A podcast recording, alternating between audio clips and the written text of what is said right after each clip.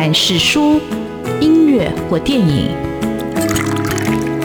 不管是茶、咖啡或酒，也不管是艺文的空间或餐饮的场域，文化无所不在。台湾新风景，让我们重新发现生活里的文化。文化就是我们的生活。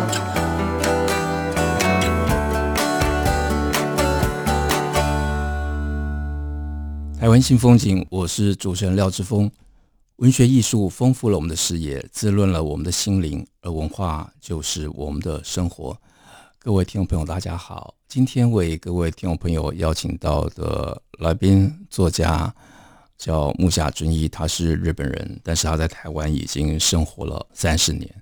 呃，那木下他做的工作呃非常多，他是作家，他是杂志的编辑，他在台湾已经呃出版了很多的中文书，他得过了台北文学奖，是蒲公英之梦之序啊，蒲公英之之序啊，那他。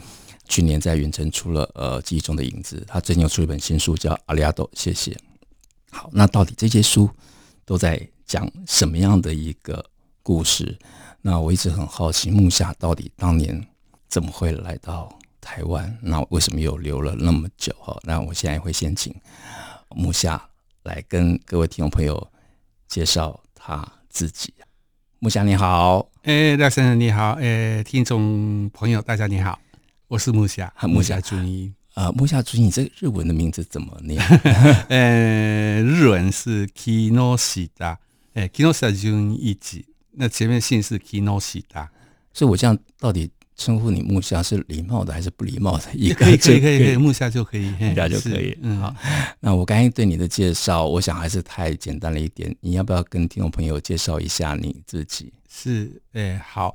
我是日本人哈，然后呢，第一次来台湾是一九八零年，呃，也可以说是四十二年前，诶，那时候第一次来台湾，然后那个时候大概呃一年半左右，诶，这个呃在这边主要的是这个学中文，那之后回去，诶，在日本工作一段时间之后，一九八九年又回来，那回来到现在一直都在这里。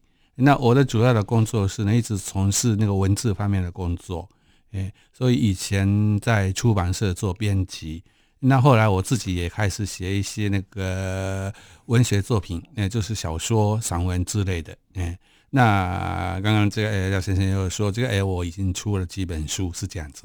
好，那我很好奇啊，就是你写作是在你开始在工作时候写作呢，还是你在大学的时候就喜欢写作？那有哪些日本的前辈或者哪些？的作家给你有什么样的一个写作上的一个呃影响？我学生的时代就呃喜欢看小说，可是呢对我来讲那个时候小说是读的东西，不是写的东西。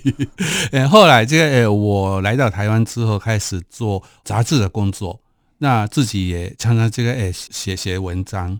那后来哦那个呃杂志呃写的内容这个限制很多，呃所以呢这个我压力越来越大。那我真的想这个呃写自己想要写的东西，这样子就开始呃写那个自由创作的这个领域是这样子。好，你你刚才提到一个观念很有意思哦，就小说是读的不是写的，那到底读的跟写的它的差异是在哪里？哦，因为那个时候我觉得读的那些小说都很棒，哎，所以呢不必我特别这个 哎这个哎写啊哎，但已经有东西，可是。自己这个哦，开始写了之后，就发现到另外还有一个乐趣，哎，那还没开始写之前，这个呃都不知道这个事情。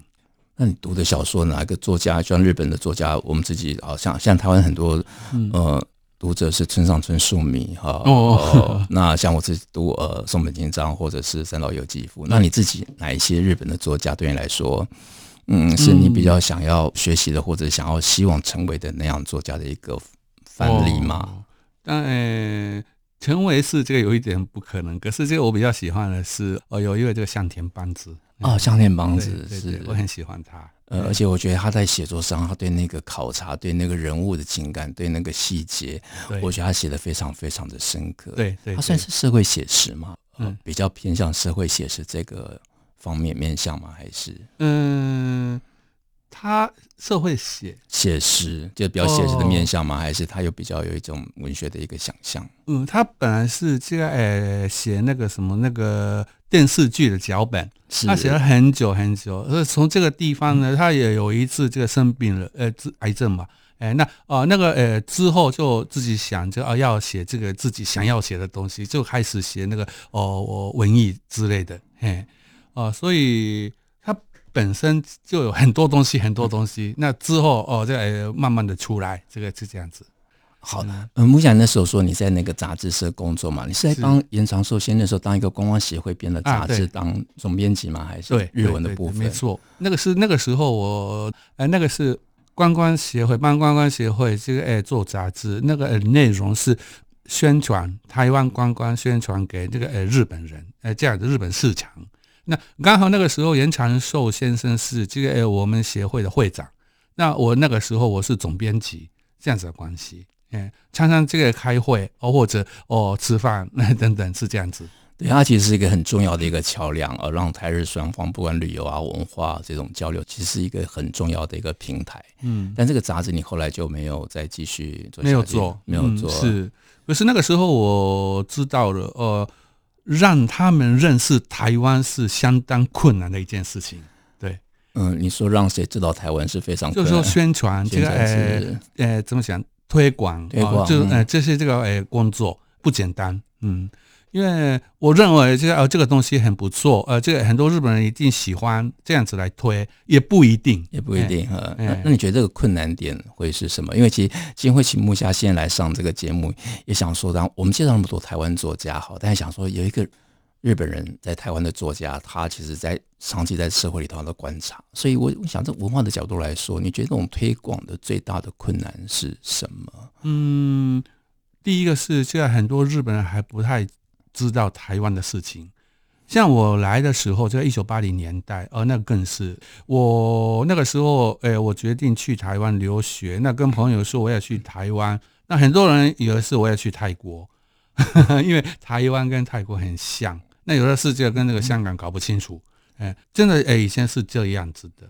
那台湾当然知道这个名字，可是这那个是什么样的地方呢？呃，那具体一点的事情大家都不知道。哎，不知道的话，当然比较没办法那个哦接触，哎，那这个慢慢慢慢的一步一步，哎，这样子来呃认识台湾，哎，这个很重要。对，木家讲这个我非常有感。我记得好几年前我去住纽约一个很便宜的下层那个旅馆嘛，那我在填资料的时候。然后我就写台湾嘛，他说台南，我说不是，是台湾啊，就是哎，当然很近，然后都是台开头的，就哎，反正都在亚洲啊，所以他们就觉得哎，比较比较认识泰国，不认识呃台湾。那目前台湾已经生活了四十年了嘛，接近三十几年，三十几年了，所以这这么长的一个时间里头，你有什么样一个感觉？有没有一个一般的印象？因为我刚来的时候，台湾的社会是戒严时代。是哦，那个时代跟现在完全不一样。那个时候谁呃想象到有这样子的一个时代过来？哎，所以呢之间哦，那民主化也发展，还有哦一些很多经济方面，这个台湾这个也有发展。哎，那这些这个呃过程，我从零到现在一直都在看。啊，那这个能看到这样子的事情呢，对我来讲，一是一件非常的这个幸运的事情。哎，我刚好哦，这个时代在台湾，哎，我非常幸运。嗯，好，呃，刚才木下讲，他刚好在经历过呃所谓戒严期的台湾。那因为戒严期的台湾，然后木下来台湾学中文哈，所以那种戒严的影响，好，在他学习中文的。过程里头也发生了一定程度的影响，包括教材的方式啊。那我我印象所及就是，哦，他讲啊要学国语的三呃四声嘛啊，一二三四四声嘛，然后就用三民主义来当做一个，因为那个时候啊是，因为那个时候我在这个呃路上，哎，刚好是呃那个是什么总统府附近吧？是。哎那个时候呢，这个那个时候有很多。呃，口号之类的东西，这个呃，在那边，那有一个三民主义统一中国，就是这个是。三民主义。我这个念三民主义三民，哎，好像是一二三四声，呃，这个连在一起，是，所以就连起来就学起来了。好，我们这里休息一下，待会来请木下来聊他最近写的这本书叫《阿里阿斗谢谢》，到底在谢谢什么？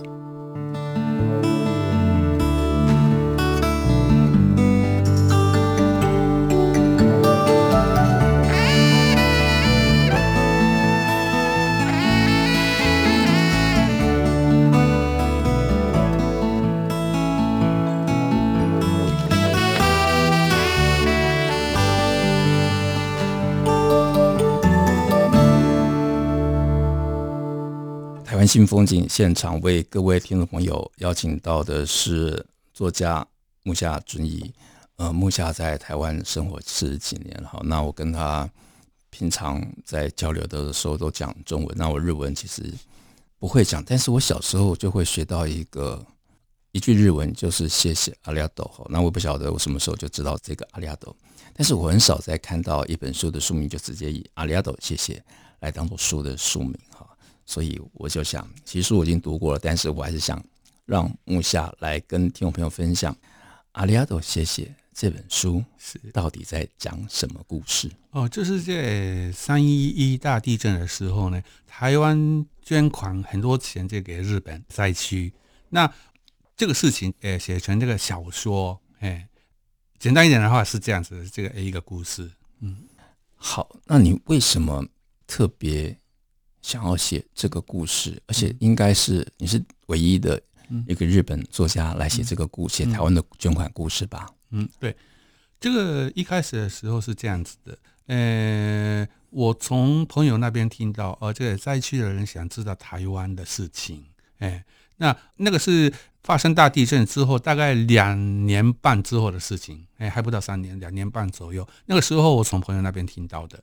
那我听到这个的时候呢，我。觉得哎，我还好像可以做一些事情，就是说，呃，我写一些台湾跟日本之间的这些故事，呃，然后在日本出版给他们看，是这样子。啊，这本书、嗯、这是第一第一步，可是第一步是，嗯、然后但是。这个过程应该很不容易吧？对对对，因为已经你看，他是已经过了两年之后，然后你才开始，对，你等一下回溯那个过程吧。嗯，所以这个创作很辛苦吧？嗯，也有这个问题。可是呢，更大的问题就是说，两年半他们的那个内心受伤的东西还没有疗愈好。哎，所以很多呃，这个事情就呃算是一个很敏感的话题，我比较不敢写这一点。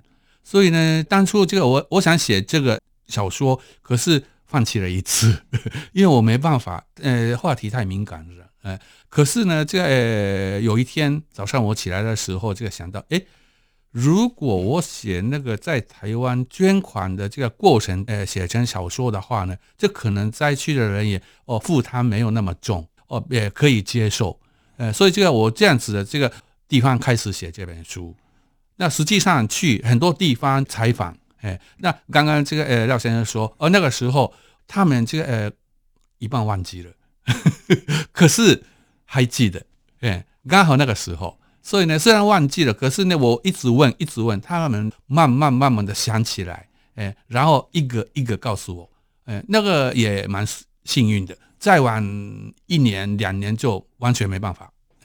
所以你这个采访的过程大概花了多久的时间？哇，你像光是那时候你已经人已经在台湾了嘛，所以你这样再去日本，然后再去灾区采访，哇，这个过程跟旅费其实还相当的惊人。因为这本书呃构思到这个出版，总共花了大概四年也也有吧，哎，大概差不多。那前面呃这个是这个我收集资料。然后这个采访是这个台湾呃很多地方，例如哦花莲啊、台中啦、啊，还有呃还有很多地方，也也有到日本呃去采访，哎，那那个时候哦他们会真的就慢慢慢慢的就回答。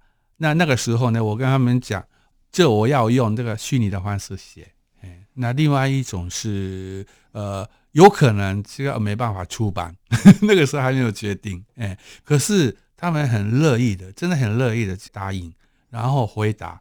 我对这个事情，这个非常的感谢。嗯，所以我想那个木下先生应该有留了当初很扎实的一个田野嘛。所以这本书其实一开始你是用日文写，然后在日本出版嘛，对不对？对对对，我的目的是呃，这个呃，第一个目的是这个故事呃不要忘记，哎。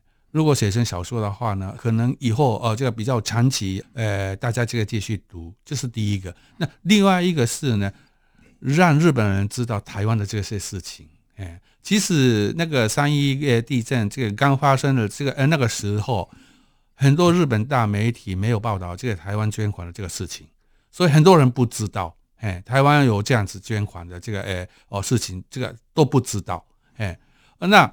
我想，呃，这个，哦，让他们知道这个事情是一个很重要的事情，哎，那怎么讲呢？这个还是这个大家知道了之后，很多人就认识台湾，然后这个呃呃，对台湾的这个感觉，这个都有好感，然后最后这个很多人喊出。台日友好，哎，是这样子，哎，嗯，所以它很重要，其实还是一种文化的一个交流吧，一个经验的或者一种共同生活价值的一种追求跟我想互助吧。我觉得这个精神其实还蛮感人的，因为木下在第一阶段讲他当在观光协会编杂志的时候，他就觉得很难推。我想中间有一个文化的一个隔阂跟一个陌生在里头嘛，然后所以这本书在日本出版，其实我觉得是很重要。那他在日本就是有种讲谈社出版，是二零一七年的事吗？还是？是没错。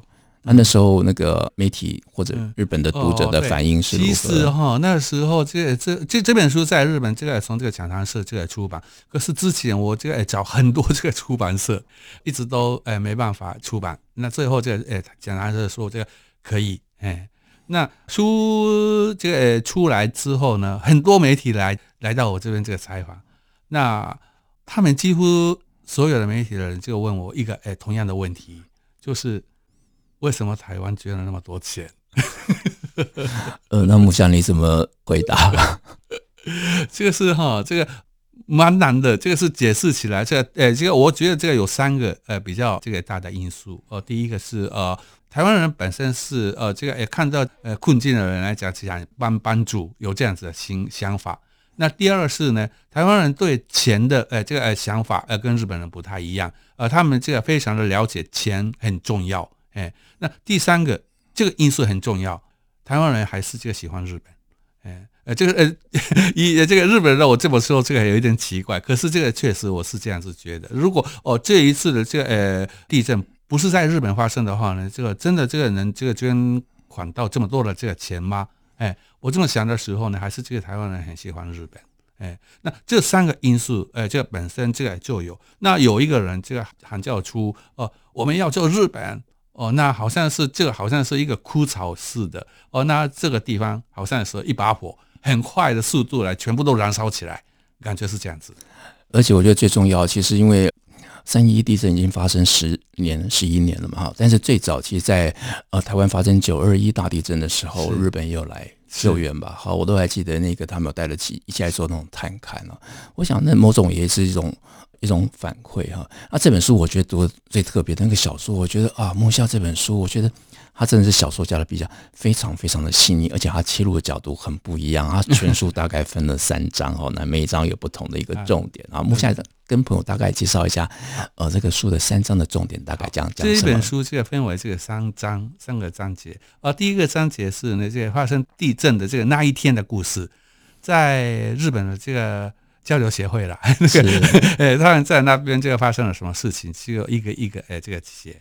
那第二个是呢，呃，台湾的很多捐款的故事，呃，这个呃，总共这个我选了五篇，写成这个短篇的这个呃故事，呃，然后集结在一起。这个部分是呢，我想介绍给日本人，哎，那第三个。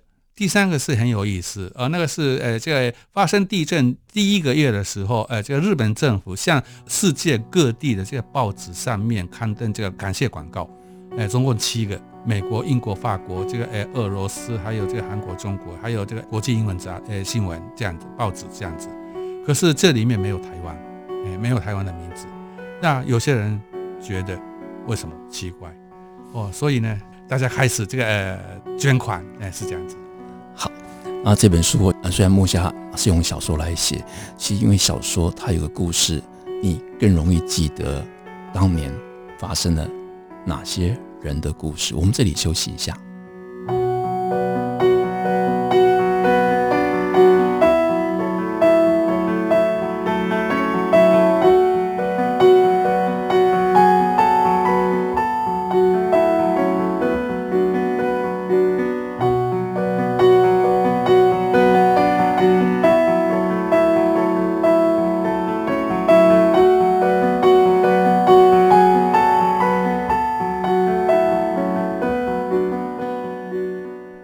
新风景现场为各位听众朋友邀请到的是作家木下俊一。好，那刚才其实我忘了问，哈，木下为什么这本书我觉得很好看的这本小说叫《阿里亚斗》？谢谢你解释一下书名。这个书名为什么是用阿里亚斗？谢谢，我觉得这个很有意思的一个出发跟想法。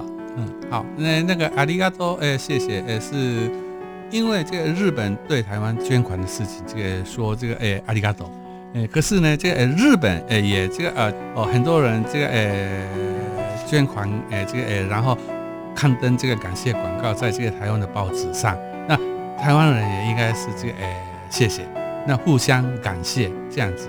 做一个很好的关系，嗯，啊，的确，我觉得用阿里亚多谢谢，我觉得他让他提醒那种人相处或者国际社会那种基本的一个人道的一个关怀啊，真让人觉得很温暖。所以这本书，我觉得它在纪实上跟在文学意义上都非常非常值得推荐给各位听众朋友。那今天我还特别请木下来讲一本书，这本书是木下写的《记忆中的影子》。那这本书其实它本来是一篇一篇的散文，后来也是用小说的形式来写。好，那木下，你跟听众朋友来分享一下，那《记忆中的影子》到底在写什么故事？嗯、就是这个呃，刚刚廖先生说这个呃，本来是报纸上的这个连载来的散文，那后来这个也改写成这个小说。呃，那呃，内容是。我刚来台湾的时候，一九八零年初的时候的台湾，呃，种种各个事情，呃，当做这个题材，呃，然后这个做一个故事。所以呢，这本书的话，呃，有两个特色，呃，一个是四十年前的故事嘛，所以这个也可以说是有一点这个超越这个时空之旅的那种感觉。那另外一种是外国人看的这个眼的眼光来看那个时候的台湾，所以有两种的差异。呃，现在看看呃那个时代的事情，呃，我希望很多知道那个时代的人想起自己的那个时候的生活，哎，或者哦完全不知道的人读了这本书之后就知道哦，原、以前在台湾啊这呃确实有这样子一个时代，呃，是这样子。呃，而且我觉得木下的那个气力真的非常非常的好，它勾起我们这一代五年级的一个共同的回忆啊、比如说。光华商场啊，比如说你上车你要捡那个公车的月票啊，那木下来台湾的时候已经一个公车好像是四点多块钱，没有六块，六块已经六块。但是我记得我小我开始念国中的时候，我们上公车，我觉得一格好像是五角，但很快就跳到一块半哦，反正那个变化很快。那当然可能我们年纪比较，可能我们也长大了吧，好 像小朋友跟青少年那个价格不一样，所以这里头有很多很亲切的一个回忆哦。那木下，你这本书里头。提到一一段，我觉得蛮有意思，就你特别提到是那种，因为你的角度，你会写到那种外国人或者外地人在台北租房子那个事情，我觉得那个好深刻，而且很多真实的故事就这样发生。那你在台湾住那么多年，你刚来到现在，那时候租房子这件事情有没有什么特别的一个回忆呢？对，租房子哈，在日本的话呢，那个时代也是这一定透过这个不动产的这个呃房屋介绍的公司，可是我。朋友带我去到那个什么公园，然后看那个红条子啊，这样子来找哦。我觉得这个第一个呃非常的惊讶。然后那时候这个房子也是这个呃很多人这个呃一起住，这个是分租的方式。哎，那个也是在日本几乎没有听过。哎哦，全部都是这个从来没有听过的事情。那所以日本租房子，他们不会贴一个布告贴在电线杆，让你去撕下来，没有，没有，没有。那他们去哪边找这样的一个租屋的广告？中介公司，我要透过中介公司这样子。呃，是。那你说分租在日本也没有吗？没有，没有，没有，没有。所以这个我刚才这个什么这个呃红色那个纸上这个看到这个雅字有没有？雅房的雅房，我也是雅雅是这个高级套房。是，是 当初我是这么想。哦，所以雅房是对了，我觉得它至少也是一个干净的一个。对对，雅是这个一个很好的这感觉。嗯，那时候在编这本书的时候，我觉得那个木下打电话回去的那段，我也好感动。所以那时候你来台湾住那么久，你家人是支持吗？还是你就是不知道？因为因为那时代哈，这个诶，在日本很多父母的很诶保守，诶这个哦自己小孩这个到国外去留学是。不太赞成，像这个，哎，我家哎就是这样子，还需要钱，哎，可是那时候我一定想来台湾，哎，已经决定了。所以所有的这个哎手续啊，这个我没有这个告诉这个父母，偷偷的做，哎，那这样子就全部呃这个决定了之后，跟他们说我已经要去了，那他们不高兴，那哎没有这个哎什么这个经济方面的这个支持呃这个资源，哎，所以呢，我在台湾的生活真的很辛苦，很穷很穷，哎，所以房租哦一个月，我现在还记得九百块一个月，哎。哦，那一餐哦，这一天只吃一餐，哎，那这个呃十块二十块这样子，这个肚子哎总是好饿，哎是这样子。那有一天，刚刚这个廖先生说，我父亲写信给我，哎，那这个信封里面有两张一万块，哎，那我看到了之后好感动，嘿，你打电话回去是？对，打国际电话回去，嗯、可是呢。开始讲的时候，却什么话都这个说不出来。对，我那段我真的印象很深，而且但我觉得那是一个很真实的一个呃情感的一个反应。我觉得那个情到一个非常浓的时候，哦，真的也不是三言两语可以讲的，嗯、有时候只是听听那个声音啊。但我还是很好奇，当初你到台湾来，就是这真的抱着一个很大的一个嗯动力吧？就是他最吸引你的是什么？台湾最吸引你的地方到底是什么？你就非得要来不可？哦。第一个是我那个时候很年轻，这一定有这个因素。是，哎，现在的话我大概不会，因为年轻，然后对自己陌生的东西，呃，这非常的好奇，好奇心很强，坚强，哎，是这样子，哎，那刚好这个时候，这个我遇到台湾，哎的同学，所以对对对，所以这个没，诶，在日本没有诶，这个遇到过的东西，是非常的这个好奇，我一定想这个去那边更了解，是这样子。好，没想到一次的偶遇就改变了木下的人生。他在台湾生活的时间已经超过他在日本生活的时间了。